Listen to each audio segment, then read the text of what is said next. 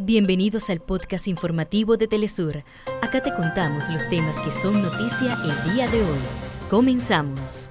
Activistas y defensores de derechos humanos se concentraron en La Haya para respaldar la demanda de Sudáfrica contra el genocidio de Israel perpetrado en Palestina. Estados Unidos suspende el suministro de armas y material militar a Ucrania por falta de presupuesto. En Ecuador asciende a 178 el número de miembros del servicio penitenciario secuestrados por privados de libertad en distintas cárceles del país. Hasta acá nuestros titulares. Para más información recuerda que puedes ingresar a www.telesurtv.net.